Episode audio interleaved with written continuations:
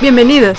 Esto es So Long and Good Night, un espacio para conocer, debatir, pero sobre todo admirar a My Chemical Romance y todo lo referente al tema. Mi nombre es Elena Romance y junto a Kemi comenzamos este recorrido. Hola Kemi, ¿cómo estás? Muy bien, aquí sobreviviendo ya una semana más. Este, me da mucho gusto estar con ustedes. Sí, una semana más. Eh, bueno, queremos tomarnos un momento para agradecerles a todos eh, el apoyo que nos han dado, eh, las felicitaciones y los buenos deseos, las respuestas que nos dieron a la pregunta que hicimos en Spotify, si les habían gustado el primer capítulo. La verdad estamos muy sorprendidas por la, por la reacción. Eh, esperamos esto siga creciendo y siga llegando a más personas. Muchas, muchas, muchas gracias a todos, de verdad. quiero decirles que, por ejemplo, el capítulo de hoy es un milagro. El capítulo de hoy es realmente un milagro que se está haciendo. eh, no exageres. No, no, no, no, no, es cierto. Eh, bueno, la admi Kemi estuvo ayer en la sala de urgencias por un dolor. Eh, nuestro micrófono se cayó, se rompió, entonces prácticamente estamos grabando como podemos porque pues precisamente no queríamos dejar pasar la oportunidad de volver a llegar a sus oídos y de volver a estar con ustedes una semana más. ¿Cierto o no es cierto? sí, sí es verdad estamos haciendo nuestro mejor esfuerzo. Espero nos sigan dando esta oportunidad para, pues, para estar junto a ustedes, ¿no? Sí. Y pues bueno, vamos a empezar, ¿no? ¿Qué te parece? Sí, vamos a empezar. Eh, bueno, este capítulo, como les habíamos comentado la semana pasada, vamos a abarcar un poquito lo que es los inicios de My Chemical Romance, cómo se origina la banda, cómo empieza la idea y cómo empieza a llegar integrante por integrante. Vamos a ir un poquito lento, esperemos no nos falten algunos datos y sí, pues bueno, el tiempo es un poquito corto, tratamos de no hacer los capítulos tan extensos para que eh, pues los escuchen completos porque sabemos que después de media hora da hueva y lo quitamos. Entonces, eh, vamos a tratar de meter eh, pues los datos que nosotros tenemos, si nos faltó alguno, déjenos en los comentarios y pues ya, lo vamos checando. ¿Cómo ven? Pues va, comenzamos. Bueno, My Chemical Romance empieza en el 2001. Se forman por estos integrantes que son Gerard Way, obviamente, que es el vocalista. Eh, empieza después con... Bueno, no lo voy a decir en orden, vamos a decir así como, como se me ocurre.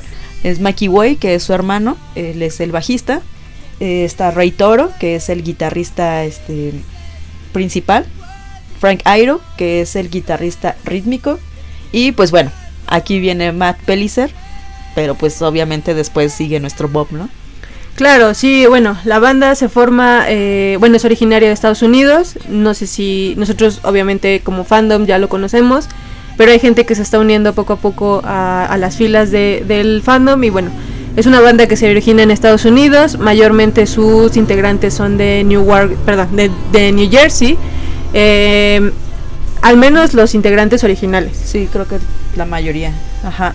Y pues bueno, respecto al sonido de My Chemical Romance hay mucho pues que debatir porque en sí no tienen un género, un género en el que se pueda encasillar, afortunadamente. No, es que My Chemical no tiene un género, ellos son el género. Entonces. y la verdad es que sí, hay veces en las que escuchamos que, una canción y decimos, ay, suena muy My Chemical Romance, ¿no? Y, y sí, sí, efectivamente, es un sonido que que pues ellos tienen, ¿no? Eh, al menos en sus inicios era aún más notorio como esos riffs rápidos, eh, que pues sí te hacen recordar mucho a, otras este, bandas como Misfits, y pues eventualmente van cambiando a ser más como pues este, este ópera rock, que incluso cabe mencionar, por ejemplo, que Brian May llegó a tocar junto con My Chemical Romance eh, Welcome to the Black Parade. Sí. Que fue algo así sí, fue un evento muy loco. Fue algo como muy queenesco. Sí. Este, y pues puede llegar hasta sonidos electrónicos. Digo, nos guste o no, pues está Planetary Go, ¿no? Y, pues sí, o sea, sí, sí. Eh, Danger Day sí suena muchísimo más pop, muchísimo más electrónico. Entonces, pues prácticamente no hay donde encasillar. Y qué bueno a My Chemical Romance. Sí, no, My Chemical Romance puede ir desde un Misfit puede pasar por una ópera, como tú lo dices, que yo creo que de, este Freddie Mercury estaría muy orgulloso de ellos. Y pues es una mezcla de todo, ¿no? Realmente es una, es una mezcla muy, muy loca de, de lo que, pues de todo lo que es, que a lo mejor pues pensaríamos que no podría funcionar, ¿no? O sea, es una mezcla tan de ritmos y de gustos de todos los integrantes que pues es increíble que funcione, ¿no? Claro, cada, cada uno de los integrantes tiene algo que aportar, ¿no? Y, y sí, como lo mencionas, se mezcla tan bien que, por ejemplo, ¿no? Eh, Frank decía, ¿no? Que la banda no debería funcionar por lo, por lo complejo que era la, la fusión de estilos. Pero pues al final se logra y se mezcla todo. Mikey decía, ¿no sería genial, genial si Glenn Danzig tocara en The, The Smiths? O si Morrissey estuviera en The Misfits. O sea, sí sería como un cambio. O sea, no imagino, por ejemplo, a, a Morrissey tocando con Misfits. Sin embargo, My Chemical lo logra. Y eso es algo que de verdad se agradece mucho. Sí, fusionan sonidos bien locos. La verdad es que creo que es algo que me llamó mucho la atención la primera vez que yo escuché My Chemical Romance. Porque pues sonaba completamente diferente a lo que habíamos estado acostumbrando. Veníamos de una época en donde todo era pop, donde todo era producido, donde todo era pues muy plástico y muy mecánico. Y viene un, pues una oleada de este tipo de bandas que, que poco a poco transforman sonidos, ¿no? Y están muy influenciados por bandas muy importantes y creo que estuvo muy chido. Para mí fue muy muy grato conocer algo así y pues este pues empecemos, ¿no? Empecemos por el inicio cómo, cómo se forma la banda y cómo es que inicia esta idea que, que ha durado pues ya 20 años. Entonces, todo inicia empecemos. con la caída de las Torres Gemelas. Como les habíamos comentado en el episodio anterior, esto fue un evento bastante pues impactante para Gerard. Sí, eh, Gerard Way, bueno, vamos a empezar a, a, desmenuzar un poquito a los chicos. Quizás no vamos a ahondar tanto en, en en sus carreras, en todo lo que ellos han hecho a lo largo de estos 20 años que se hicieron pues conocidos y famosos, porque ya eventualmente tendremos un capítulo para cada uno de ellos. Y pues esto es como una introducción muy básica, ¿no? Pues bueno, eh, My Chemical Romance inicia por Gerard Way. ¿Quién es Gerard Way? Way es eh, hijo de padre mecánico, de madre peluquera, eh, Gerard siempre estuvo encerrado en su mundo, siempre estuvo viendo el mundo desde la ventana de su casa, porque pues obviamente al venir de New Jersey, a pesar de que es eh, llamado el estado jardín, este, pues no, no es un lugar muy seguro. Entonces, obviamente, al no poder salir a, a, jugar al patio o a un parque cercano, pues él se construye, se empieza a construir sus mundos en su casa, ¿no? Siempre acompañado por Mikey, que es su hermano menor y pues desde ahí, desde ahí crea mundos imaginarios, crea, se hace fanático de los cómics, se hace, siempre estuvo como muy conectado a la música y a todas las artes. Y pues bueno, eh, obviamente Gerard al estar muy influenciado por el arte, pues escoge eh, entrar a una, una, universidad pues dirigida a esto, que en este caso es la Universidad de las Artes Visuales de Nueva York. Obviamente pues el traslado de Nueva York a New Jersey eh, pues es en un tiempo considerable, creo que es una hora, un poquito más, no lo sé. Pero pues Gerard siempre acompañado de música, ¿no? Gerard va acompañado desde David Bowie o pues cosas que él tenía a su alcance. Recordemos que bueno, en los 80s, en los 70s no era muy fácil conseguir música, entonces pues que llevabas tu, tu Dixman, no, tu, tu Walkman, perdón, me voy muy atrás, tu Walkman y pues este se fue a Nueva York, estudió en Nueva York en la Universidad de Artes Visuales, se graduó y se graduó con una especialidad para, para ilustración de tiras cómicas o, de cómics, ¿no? Que era su, su pasión más grande. De, es, eso está muy fregón, ¿no? O sea, creo que aquí, al menos en México, es difícil, es muy, o sea, yo no conozco una carrera de cómics, por ejemplo, o, o, o no sé, dibujo de manga o, o algo así. O sea, creo que es más bien como artes en general y pues él sí pudo especializarse en esto y, y realmente eh, abocarlo a él para seguir un, una carrera más adelante. Y que bueno ya sabemos que sí rindió frutos no sí sí siempre o sea por ejemplo aquí en México creo que está muy muy separado eh, el que alguien pueda estudiar artes aquí en México es muy complicado y pues básicamente es una sentencia de que te vas a morir de hambre. Entonces, sí, eso está, es muy es feo, muy triste, ¿no? Es sí, muy feo, muy la verdad, porque yo conozco personas muy talentosas que no estudian arte porque pues no hay de trabajo. Estudia lo que quieras, de todas maneras no hay trabajo para nada. Entonces, eso es aún si, peor. Si te quieres este, especializar en artes está chido, pero bueno, en este caso pues Gerard siguió a su corazón y se fue a estudiar artes visuales. Entonces, como les comentaba, pues obviamente eh, sus traslados pues siempre fueron acompañados.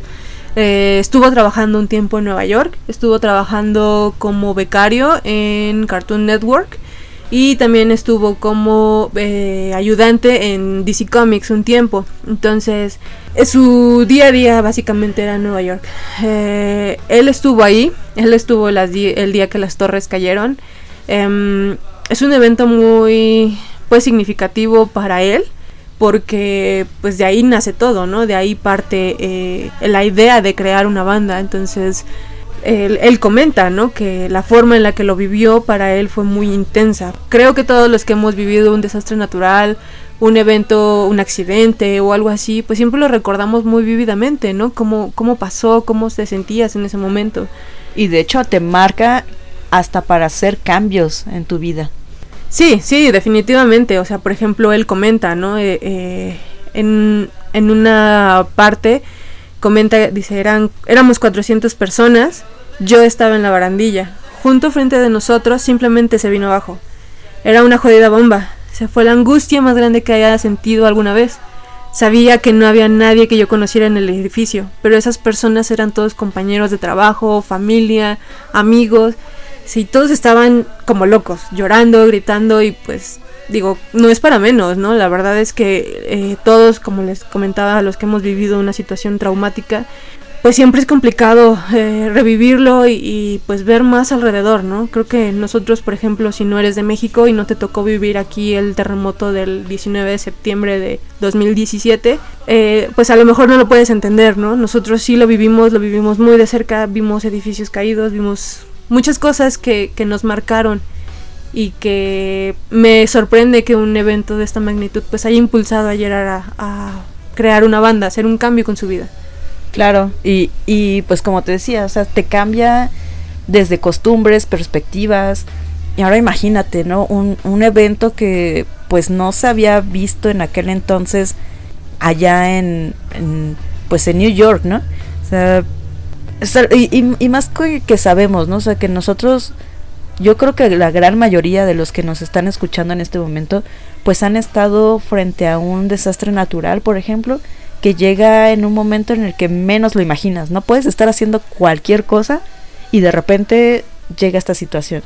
Entonces, pues eso lo hace más impactante. El caso de Gerard, eh, pues sí fue algo que pues él ya estaba pues trabajando, ¿no? Como cualquiera de nosotros.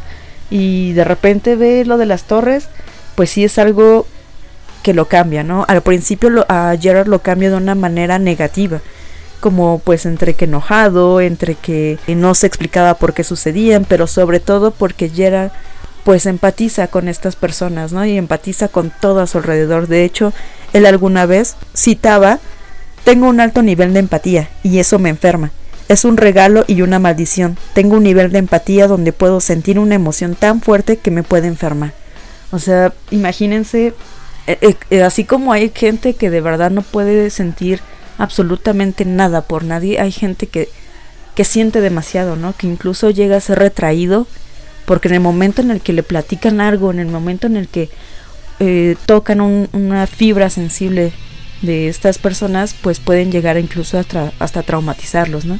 En el aspecto de Gerard, pues él empieza a sentir estas, esta, tanto esta empatía que pues se siente enfermo, ¿no? Y, afortunadamente él logra eh, hacer una catarsis mediante química, o sea... Artista al final de cuentas, creo que eh, el artista que no sea sensible no es artista, o sea, definitivamente creo que es uno de los requisitos para poder ser artista y evidentemente la empatía eh, pues es una es uno de los más grandes defectos quizás de, de esta pues de esta afición, ¿no? De ser, de ser artista, porque pues siempre tienen como las emociones muy a flor de piel y, creo que esta fue lo que pasó con Gerard, ¿no? Claro, y lo tenía presente todos los días, o sea, desde ese momento comienza él pues a pensar en que en cualquier momento él podía morir, se empieza a, obsesionar con la muerte, empieza a, ver o, a presenciar las cosas de forma diferente.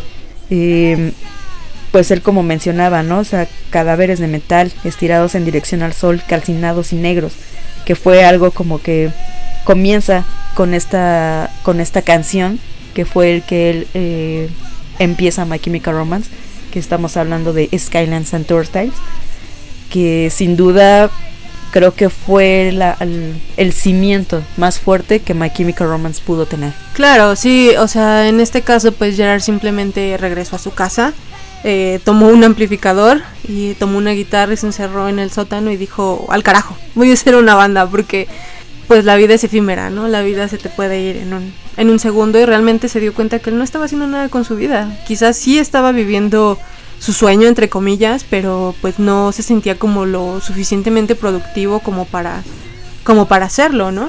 Entonces se pone a escribir lo que es Skylands y pues es una de las canciones más más icónicas de My Chemical Romance, ¿no? En especial mi favorita así siempre, no me importa cuántos discos tengas. Para mí ha dicho lo mismo. Siempre es Skylands. A pesar de que a lo mejor mucha gente puede decir, pero es que tú no viviste lo de las torres. No, es que es más que nada esto que hablábamos, ¿no? De la empatía, de la fuerza y musicalmente hablando para mí es una joya.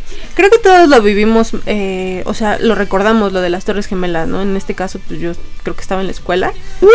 A ver, en la primaria seguramente. sí, era muy joven, era muy joven. Y yo lo recuerdo que fue como un evento muy catastrófico. yo estaba en la secundaria. En este caso, pues Gerard empieza a escribir lo que es Skylands. Eh, me encanta mucho esa canción. Abre con una frase que creo que el fandom acuñó demasiado y lo hizo suyo como pues no estás sola en esto, ¿no? Creo que uno de los mensajes más poderosos que puede tener My Chemical Romance es que no estás solo, no sufres solo, no vives solo y a pesar de que todo tu mundo se esté derrumbando, hay alguien que ahí te escucha y que te apoya, ¿no? Entonces... En algún momento de, si tú te pones a escuchar a My Chemical en un momento en el que te sientes mal, estoy segura que vas a sentir esto que no está sola. Sí, sí, claro.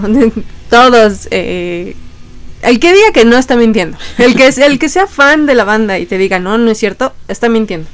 Entonces, obviamente pues ya ha decidido a cambiar su vida, cambiar eh, el rumbo de lo que está haciendo y, y, poder aportar algo que cambie, pues evidentemente no lo iba a poder hacer solo, porque pues a veces los cambios necesitan de personas que te apoyen, ¿no? Entonces, pues necesitas amigos y evidentemente pues Gerard decide decide hablarle a uno de sus amigos para que le ayude a crear lo que viene siendo los cimientos de la banda.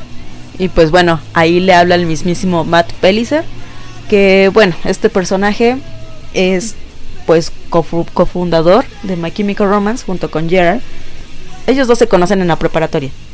Y pues en ese momento Matt trabajaba como mecánico en eso le, pues, le habla a Gerard y le dice, ¿sabes qué? Quiero formar esta banda. Eso es lo que tengo, ¿no? Y le muestra, eh, pues, lo que lleva en la guitarra de Skylands, ¿no? A Matt le encanta y pues comienzan. O sea, ambos rentaron un estudio por una hora y comienzan. Y de verdad empiezan a darle vida a Skylands. Sí, eh, creo que el, apoyo que le dio Matt para poder cofundar este, la banda es muy importante. Desgraciadamente no tenemos mucha información de Matt porque en el tiempo en el que él estuvo en la banda el internet era un bebé, entonces no hay mucha mucha información sobre él. Entonces lo único que sabemos de Matt es que nació el 16 de marzo de 1977 en Summit, New Jersey. En, como lo decía Kemi, eh, se unen, se, se, meten a un estudio y crean pues lo que es Skylands, le empiezan a dar eh, música, le empiezan a poner batería y obviamente pues sabemos que faltaba algo. Faltaba algo, ¿no? Entonces, eh, una canción no puede ser solo batería. Entonces, ¿a quién llaman? Aunque extrañamente, perdóname, extrañamente por eso me gusta mucho Skylands, porque la batería si tú la escuchas así solita, sabes que estás escuchando Skylands. Quizás por eso la batería suena tan tan fuerte, es tan remarcada en esa canción porque pues era lo único que tenían. Nada más eran Gerard y, y Matt Gerard no puede, no podía en ese entonces cantar y tocar la guitarra al mismo tiempo, entonces... ¿Alguna vez pudo? Yo eh, creo que cuando estuvo de solista lo intentó otra vez, ¿no? Pero según yo no puede. Según yo no puede, ajá, yo me quedé en eso, pero la verdad no lo sé. Entonces, obviamente quizás por eso la batería de Skyline suena tan fuerte, porque pues era lo único que tenían y era como el centro de la canción y de ahí pues surge todo lo demás, ¿no? Entonces, pues, al no haber, no tener guitarrista, eh, Matt ya había congeniado con un guitarrista muy talentoso en una banda que se llamaba The Rodneys. Y pues adivinen quién era. Ray Toro. Exactamente. tanto Matt como Gerard ya habían trabajado con Ray. Como les comentábamos, eh, Matt ya había trabajado con él en una banda que se llamaba The Rodneys. Y Gerard ya había convivido con Ray en una banda que se llamaba Nancy Drew. Trabajaron por tiempos muy muy cortos, pero ya se conocían. Entonces, obviamente, al ver la, lo que estaban creando, pues dijeron, tenemos al indicado. Entonces, llamaron a Ray Y con esto, pues, hablando de Ray, él nace el 15 de julio de 1977 en New Jersey también, en Kearney. Y bueno, yo siento que Ray es como el ser más tranquilo de My Chemical Romance. Es un, es un chico tranquilo, de padres... Es el, papá de My Chemical Romance, ellos lo han dicho. Eh, padres puertorriqueños. Eh, pues al igual que Jared que, que, pues no podía salir a la calle porque vivía en un vecindario muy violento, lo mismo con Rey y yo creo que hasta peor porque él dice que sí que sí le tocaba que eh, creo que vivía en una esquina si no mal recuerdo y le tocaba ver eh, cadáveres o sea de, siempre siempre había un, un batillo que pues yo creo que eh, junkie o, o algo así entonces iban y lo recogían los servicios de emergencia porque pues, tenía sobredosis o cosas. Entonces era muy recurrente que viera eso Rey en su, en su, en su vecindario. Y por ende, pues no lo dejaban salir mucho.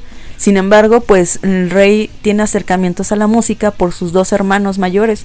Eh, congeniaban todos en una misma habitación y pues era, pues ya sabes, ¿no? Que el hermano empieza aquí a tocar y todo y pues el otro se empieza a interesar y pues, pues Rey termina aprendiendo, ¿no? Y, y, de qué forma, ¿no? O sea, la verdad es que creo que eh, Rey es, es pura técnica, o sea, desde muy chiquito. Sí, Rey es brutal. O sea, es uno de los guitarristas más talentosos que he conocido.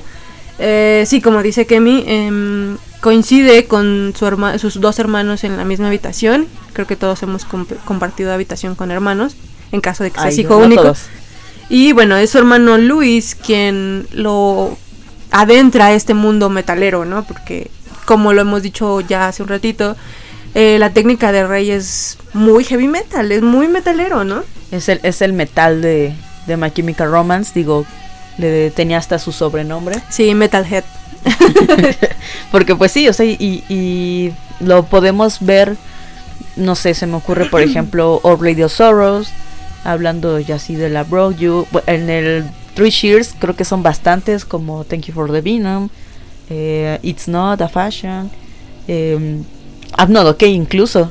Sí. creo, que se puede notar. Y si ya han tenido la oportunidad de verlos en vivo, saben que Rey se oye acá metal.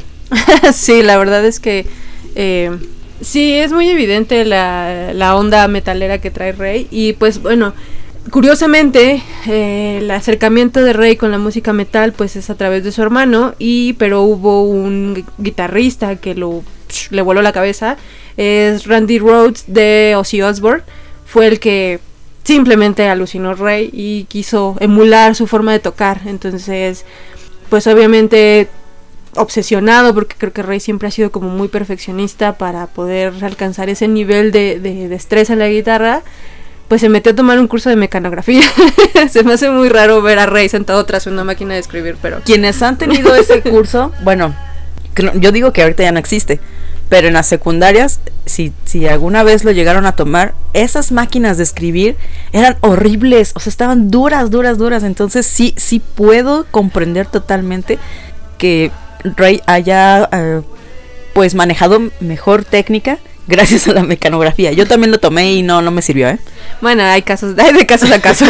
Está el mío que no más no, ¿verdad? Sí, entonces pues ya obviamente Ray eh, tiene estas bases y era lo que My Chemical necesitaba, era lo que Gerard y Matt necesitaban, entonces llega con ellos, em, empieza a escuchar lo que hicieron, empiezan a escuchar a pues Skylands y todo lo que ellos habían creado y pues bueno, ya tienen guitarrista, ya tienen baterista, ya tienen voz.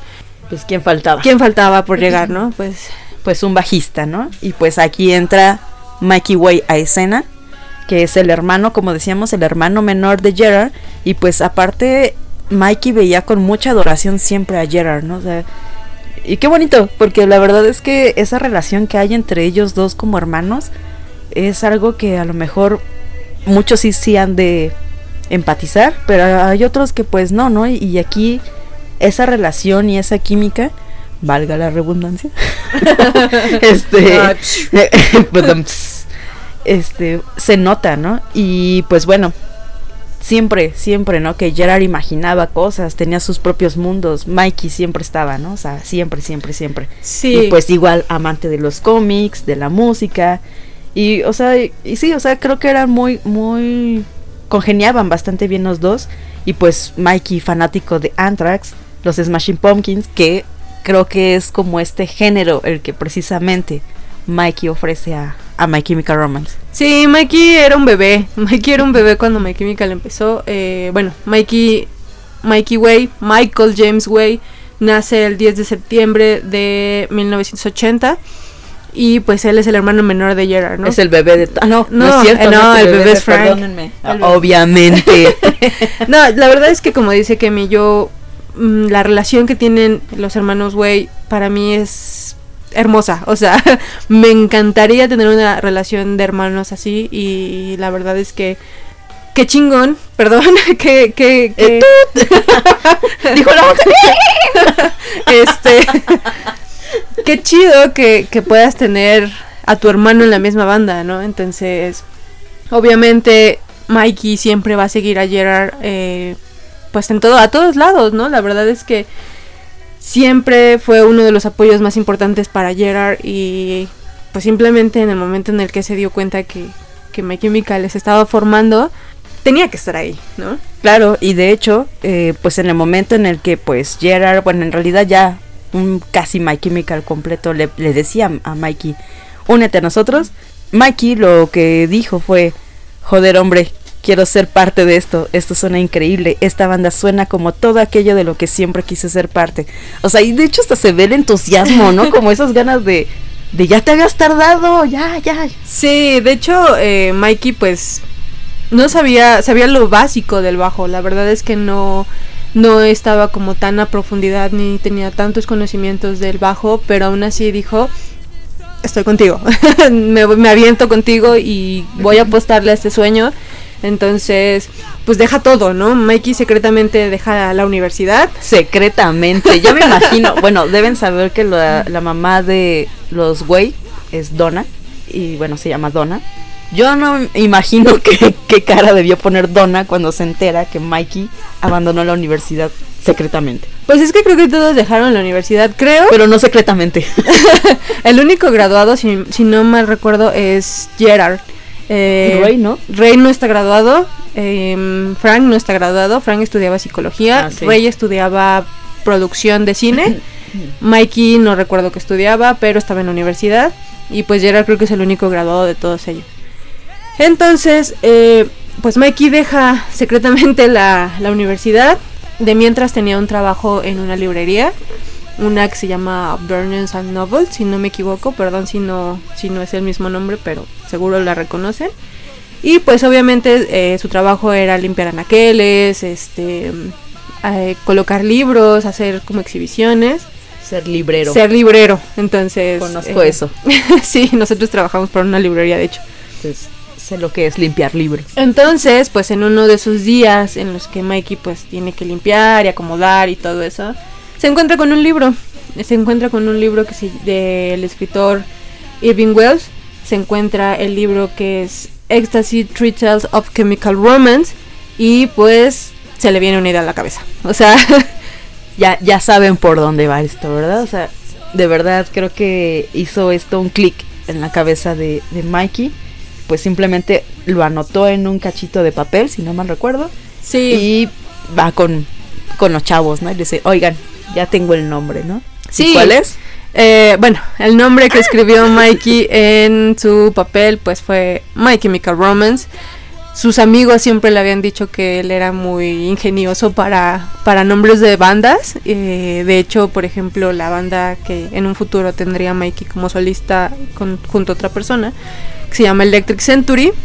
Muy buena, escúchenla de verdad. Ese nombre ya lo tenía desde hace muchísimos años. Entonces, de hecho, su idea era que en cuanto él tuviera una banda, su banda se llamaría Electric Century. Pero en este caso, pues no. Tomó el nombre de este libro de, de Irving Wells y lo se lo apropia. Entonces, eh, por eso le agrega el My para hacerlo más propio y de ahí nace My Chemical Romance. Y pues también aquí se nota, ¿no? Como el Three Takes of My Chemical Romance, pues ya como el Three, ya suena como el Three Shears. ya, ya, muy, muy bien rebuscado mi, teoría, ¿verdad? Sí, no, es que Irving Wells lo hizo. Y los aliens seguramente le dijeron que... Sí, sí, sí, sí. Teorías así conspirativas. Déjenme despeino para que sea más, más creíble. Pues bueno, ya en este caso la banda ya tiene un guitarrista, ya tiene un bajista, ya tiene un baterista, tiene las letras, tiene, tiene la voz y todo eso, pues ¿qué, qué seguiría? A armar los demos en esto que le llamamos, bueno, más bien que se le dominan los Attic Demos, que fueron las canciones que fueron tocando, que fueron que se fueron tocando en el ático de Matt Pellicer. Empezaron a grabar, empezaron a grabar este Empiezan a. Sí, pues los Attic Demos nacen de las grabaciones que hicieron eh, Matt, Ray y Gerard. Posteriormente se les une ya Mikey. Eh, los graban en el, como su nombre lo dice, en el ático de Matt. Ray recuerda que, por ejemplo, empezaron a, a subir los instrumentos, los amplificadores, empezaron a subir todo por unas escaleras bien chiquititas, pero como pudieron, subieron todo para poder empezar a grabar, hacer su, su mini estudio ahí y pues empezaron a, hacer algo brillante, ¿no crees? Sí, súper básico, ¿no? Eh, Matt, Matt y Ray se quedaban como en la estancia del ático y Gerard se iba a grabar las voces a un baño. Desde ahí pues ya ves de esas ansias, ¿no? De crear, de decir, esto es lo que tenemos, no podemos pagar un estudio porque no tenemos dinero. Pero siempre está el baño. el baño lo es todo. Y pues se iban, ¿no? Armaban todo. Entonces, de estas sesiones nacen las primeras melodías, ya cual tal, de My Chemical Romance. Eh, melodías que todavía podemos escuchar ahora. De hecho, si los escuchan, está, de fondo tenemos las melodías de, de estos demos. Estos demos fueron eh, nombrados como Dreaming, Stepping, Are Being Staped. Entonces, My Chemical le encanta hacer unos títulos así, enormes. Sus nombres así súper largos. Perdón si mi pronunciación no es buena, no sé hablar inglés hago lo que se puede y pues nada, ¿no? Eh, no importa, no importa. En México el 90% de las personas guashawashan. Todas las canciones que cantan en inglés, la mayoría... No, no, no, hasta yo guashawashan. No, sí, claro, no están bien pronunciadas. Pues nada, de estas, de estas grabaciones nacen eh, tres canciones principales que son eh, Life, que se convertiría en Skylands and Truth Eh, viene Bring More Knives, que se convertiría en Of Larry of Sorrows eh, Cubicles y también viene una versión de Early Sunset Over Montville. Eh, que, que esa eh, Early Sunset sí se volvió una canción tal cual de la Broke You. Pues todas, de hecho, se volvieron. Bueno, pero es que a los otros sí les modificaron, ¿no? ah, sí, sí, sí, Early Sunset sí se quedó como demo, así tal cual. Ajá. Y ya después lo grabaron y ya, o sea, quedó exactamente igual. Sí, de hecho, se dice, se rumora, se comenta. Esto es más un dato como de internet que de esta de estos demos existen dos versiones. La versión donde vienen las tres primeras canciones que vendrían siendo Church Lake, Bring More Knives y Cubicles. Eh, y, hay, y estos demos se entregaron solamente a los amigos cercanos de la banda, a la familia. Y hay otra versión, según, según internet, según, de que es donde incluye todos los tracks, eh, todos estos que ya mencioné, pero aparte incluyen dos canciones más. Una que se llama Staving, que se convirtió en Vampires, y otra que se llama Wish You Away, que se convertiría en Drowning Legends.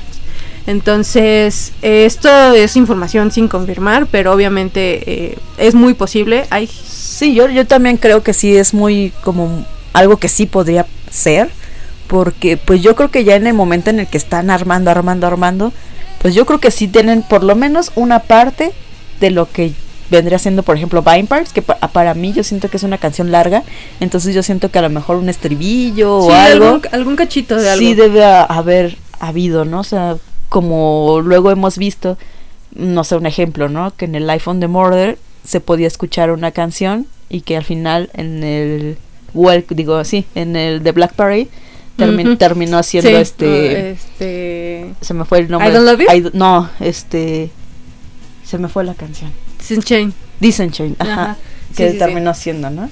Sí, pues este, en este caso, esta información, hay mucha gente que todavía asegura tener estos demos, eh, pues prácticamente inéditos, pero pues nadie ha, tenido realmente la, la, certeza de que esto pase o que los hayan subido en internet. Los únicos que conocimos pues son los tres primeros. Y también se rumora que pues ese demo o esos que se repartieron a los pues, amigos más cercanos y así, pues de, mencionaba, ¿no? Que, que el sonido era horrible, que se escuchaba desastroso.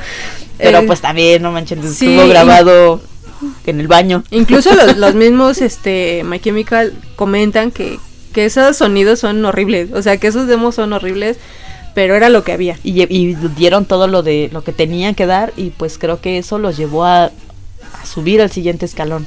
Claro, sí, pues nada, eh, ya, ya tenían, ya habían creado algo como banda, ya eran oficialmente My Chemical Romance y pues evidentemente seguía avanzar, ¿no? al, siguiente nivel y aún así ellos sentían que estaban incompletos. Y pues sí, ¿no? Creo que es raro incluso ver una banda que nada más tenga un guitarrista. digo, sí hay, ¿no? Pero depende mucho el género. En este caso, pues sí hacía falta, ¿no? Porque Roy Toro, si bien era majestuoso en su, en su área, que es la guitarra eh, principal, pues siempre debe haber una guitarra rítmica, ¿no? Que la haga que la haga precisamente esa compañía, estar al tanto del bajo, este, batería, etcétera. Y pues sí, ¿quién más que Frank Iroh, ¿no? Que para empezar, o sea, este chico es así. Seguramente muchas, muchas personas están conmigo de que Frank es, es el señor Frank. el señor Frank, mi esposo mío que es el señor Frank Airo, que nace el 31 de octubre de 1981. O sea, él sí es el bebé de la banda. Él es el más pequeño. Bueno, bebé entre comillas, porque ahorita ya tiene, ya tiene 40 y algo, 40 y... Desde 81, 42. 42 años. O sea, hasta octubre cumple 43.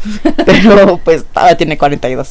Pero aparte de esto, pues 31 de octubre, o sea, pues qué fregón hacer el en Halloween. De hecho, él como que está muy orgulloso de, ser pues halloweenesco, que tanto que apoda este nombre al Halloween.